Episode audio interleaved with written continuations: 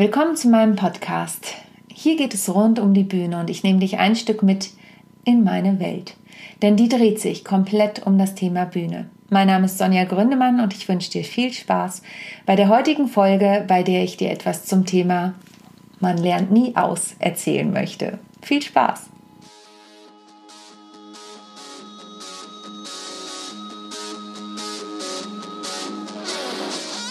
Rock the Stage, der Bühnenpodcast. Interviews, spannende Einblicke und Backstage-Informationen von und mit mir, Sonja Gründemann. Viel Spaß bei der neuen Folge.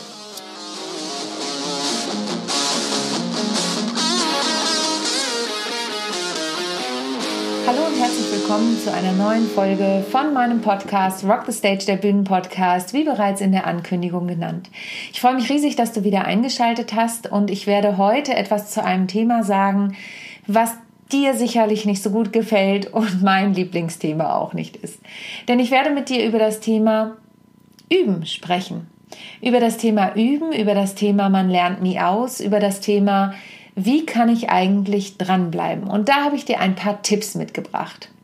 Und jetzt viel Spaß beim Zuhören, auch wenn Üben nicht das tollste Thema ist. Ich selber erzähle dir noch ein bisschen was von meinem Werdegang, denn dann weißt du, was ich genau damit meine. Ich habe ja eine Ausbildung in Schauspiel, Gesang und Tanz gemacht und die habe ich tatsächlich erst im Alter von 24 Jahren angefangen. Vorher hatte ich aber bereits seit acht Jahren Gesangsunterricht und habe schon seit meinem 13. Lebensjahr, also schon elf Jahre lang, Theater gespielt. Immer mal wieder, einmal im Jahr, einen Theaterworkshop. Das war für mich der Auftakt des Jahres. Das war von der evangelischen Jugend in einem Jugendzentrum in Verden an der Aller und das war mein persönliches Highlight. Damit fing das Jahr gut an. Nicht nur, weil ich Theater spielen konnte, sondern weil auch die Gemeinschaft toll war. Da habe ich das Handwerkszeug das erste Handwerkszeug zum Thema Schauspiel und vor allen Dingen Improvisation gelernt. Und mit 16 habe ich dann angefangen, Gesangsunterricht zu nehmen. Ich hatte damals schon drei Bands. Ich hatte, ähm, ich habe im Schulchor gesungen, ich habe in der Schulband gesungen und hatte noch zwei zusätzliche Bands.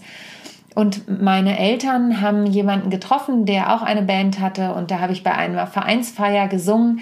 Und der sagte, eure Tochter hat eine tolle Stimme, aber ohne Gesangsunterricht macht sie sich die kaputt. Ich hatte zwei Jahre vorher schon mal vorsichtig bei meinen Eltern angefragt, ob ich Gesangsunterricht haben dürfte. Aber ich komme vom Dorf und das nächste Dorf oder die nächste Kleinstadt, in der Gesangsunterricht möglich war, war die Kleinstadt Gifhorn. Und das waren 20 Kilometer entfernt. Mit 16 habe ich dann den Moped-Führerschein gemacht und habe mich immer wieder einmal die Woche auf den Weg nach Gifhorn begeben. Bei Wind und Wetter, bei Schnee hat Mama mich natürlich gefahren. Netterweise. Danke an dieser Stelle an meine Mutter. Aber warum erzähle ich dir das? Ich erzähle dir das, weil als ich meine Ausbildung im Bereich Gesang, Schauspiel und Tanz angefangen habe, also die an der Musicalschule, hatte ich bereits seit vielen, vielen Jahren Gesangsunterricht. Ich war 23, fast 24. Genau, denn ich habe ja erst noch BWL und Bank studiert und war noch ein Jahr in der Bank tätig. Also ich war fast 24. Und auch während dieser Zeit habe ich weitergemacht. Ich habe mir dann in Mannheim, dort habe ich studiert, auch wieder eine Band gesucht, habe da Auftritte gehabt und bin jede Woche nach Heidelberg gefahren von Mannheim aus, um dort Gesangsunterricht zu nehmen.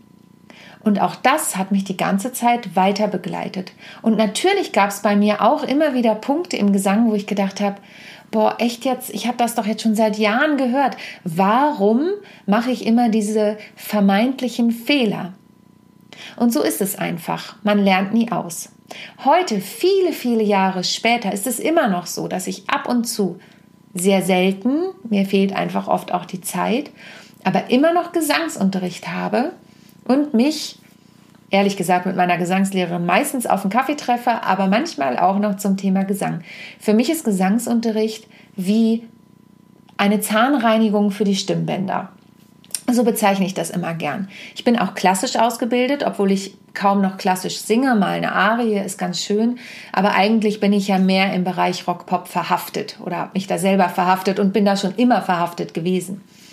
Und dennoch ist es was, was mich immer wieder on the right track bringt, also mich immer wieder auf die richtige Spur zurückbringt, mir hilft, mich an meine Stütze zu erinnern, die man ja zum Sprechen und zum Singen braucht Und eine Sache, die mich immer wieder daran erinnert, dass ich in meine Mitte komme, dass ich richtig atme und dass meine auch zu überprüfen, eben wie bei einer Zahnreinigung, da kommt ja die Zahnärztin bei mir jedenfalls meistens auch noch mal rein und sagt, Frau Gründemann, mit Ihren Zähnen ist im Idealfall alles in Ordnung. Und so ist es ja auch mit der Stimme. Denn die Stimme ist unser Instrument. Was viele vergessen, wir nutzen die Stimme täglich im Vergleich zu einem anderen Instrument, was wir vielleicht spielen. Aber die Stimme benutzen wir im Alltag. Und viele Menschen denken dann immer, da brauche ich gar nicht so viel ähm, Wert drauf zu legen, weil die ist ja da, die Stimme. Und ich habe auch immer wieder Klienten, die kommen und ein gewisses Problem mit der Stimme haben. Also entweder sie müssen sich ständig räuspern oder sie sagen oft äh. Also die Stimme ist ja noch viel mehr als nur der Klang. Ich bin keine Gesangslehrerin. Ich bin schon ganz oft gefragt worden, ob ich Unterricht geben würde. Das verneine ich immer. Da gibt es andere Experten dafür.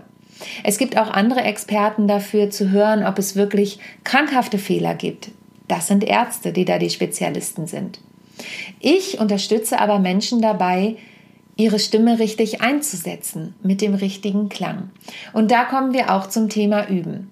Ich bin jemand, wenn du mich schon eine Weile verfolgst in den sozialen Medien oder bei ähm, dem Podcast zuhörst, der gerne quick and dirty arbeitet. Das klingt immer ein bisschen komisch, gerade im Business-Kontext, aber auch für die Bühne, egal ob die ähm, Comedy-Bühne oder ob die Business-Bühne, ist es bei mir so, ich mag nicht lang viel Zeit mit irgendwas verbringen.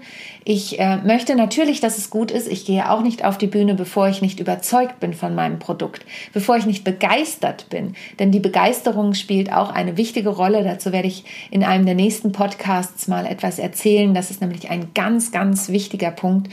Begeistert für das zu sein, mit dem du auf die Bühne gehst. Egal ob im Schauspiel oder bei einem Vortrag, einer Präsentation.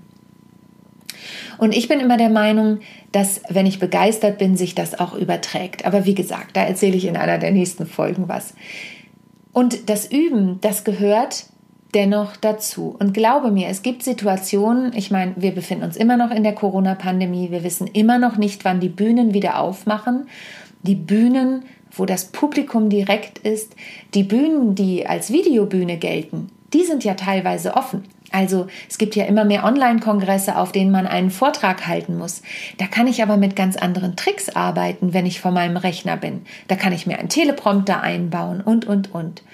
Wenn ich jedoch meine Bühnenprogramme spiele, und das ist auch ohne Corona nicht so, dass ich die jeden Abend spiele, dann muss auch ich immer wieder anfangen, diese Programme zu üben. Und ich werde es nie vergessen. Wir kamen zurück aus einem Urlaub, komplett erholt, gerade auf dem Rückweg. Wir sitzen im Flieger und ich wusste, drei Tage später spiele ich mein Bühnenprogramm, was ich seit ein paar Monaten nicht gespielt hatte. Also habe ich mich hingesetzt und habe während des Flugs mein Programm wiederholt. Ich habe das Glück, ich weiß nicht, wie es dir geht, aber ich habe das Glück, ich kann total gern, im, äh, total gut im Flugzeug oder in der Bahn arbeiten. Ich bin so jemand, ich bin unfassbar kreativ, ich schotte mich dann wirklich ab, ich gehe dann wirklich in meinen Abschottungsmodus und kann mich komplett konzentrieren. Ich schreibe auch meine Stücke und meine Vorträge und auch Trainingskonzeptionen am liebsten in der Bahn. Also es gab schon Situationen da und auch Bücher. Alles, was ich an, als Autorin für Bücher schreibe, das mache ich alles, wenn ich in der Bahn sitze. Und es gab wirklich schon Situationen, wo ich eine Deadline hatte und gedacht habe, hm, am liebsten würde ich mich jetzt einfach in den ICE nach München setzen, dort meine beste Freundin besuchen oder eine meiner besten Freundinnen besuchen und wieder zurückfahren am nächsten Tag. Denn dann habe ich ohne Probleme zwölf Stunden Zugfahrt von Hamburg nach München und von München nach Hamburg und bin da kreativ. Das ist natürlich toll für die kreative Arbeit. Aber wenn du auf die Bühne möchtest und auf der Bühne stehst, dann reicht das nicht. Ich kann super da Text lernen. Und dennoch muss auch ich meinen inneren Schweinehund immer wieder überwinden und muss die Sachen üben, ohne dass ein Publikum da ist. Jetzt bin ich jemand, der sich eher vom Publikum getragen führt. Die Energie, die mir das Publikum gibt, gebe ich wieder an das Publikum zurück und natürlich andersrum. Das ist ja eine duale Beziehung, die da vorherrscht. Jetzt ist es so, dass manche natürlich auch großes Lampenfieber haben und für die das so der geschützte Rahmen ist, wenn sie im kleinen Räumchen üben können. Und da empfehle ich immer, stell dir vor, du hast schon den großen Raum vor dir und sende. Das Senden ist ein Begriff aus dem Schauspiel, aus der Bühnenperformance, denn du musst auch die letzte Person in der letzten Reihe erreichen. Und das erreicht man, indem man den Ton und die Intention sendet in die letzte Reihe. Und das gilt es auch zu üben, denn das ist oft die Krux an der Geschichte. Ich kann in meinem kleinen Kämmerlein üben. Im Theater gibt es oft eine Probebühne, aber die Endproben, die finden immer auf der Hauptbühne statt, damit man sich gleich um die Umge an die Umgebung gewöhnt. Und in großen Theatern, ich habe zum Beispiel im St. Pauli Theater in Hamburg gespielt, da gibt es immer sogenannte öffentliche Generalproben.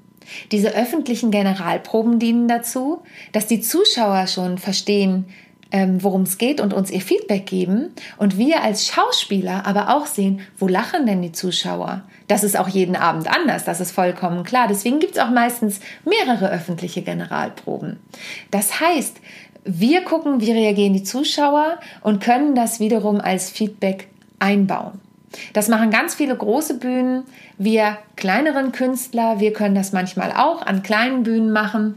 Aber es ist ganz wichtig, das überhaupt zu machen und ein Testpublikum zu haben. Und jetzt denkst du vielleicht, wenn du im Bereich Vortrag oder Präsentation unterwegs bist, ja, aber wo soll ich denn jetzt eine Probebühne herkriegen? Ich habe nur diese eine Gelegenheit oder oder oder. Dann such dir dein Testpublikum. Übe vor deinem Testpublikum.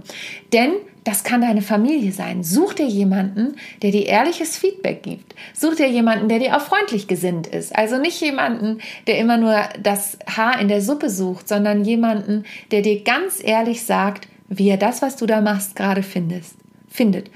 Und der vielleicht auch mal sagt, das verstehe ich oder das verstehe ich nicht. So arbeite ich mit meinen Klienten nämlich auch.